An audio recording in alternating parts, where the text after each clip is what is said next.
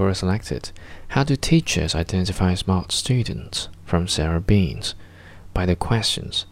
If they ask no questions, I wonder about them.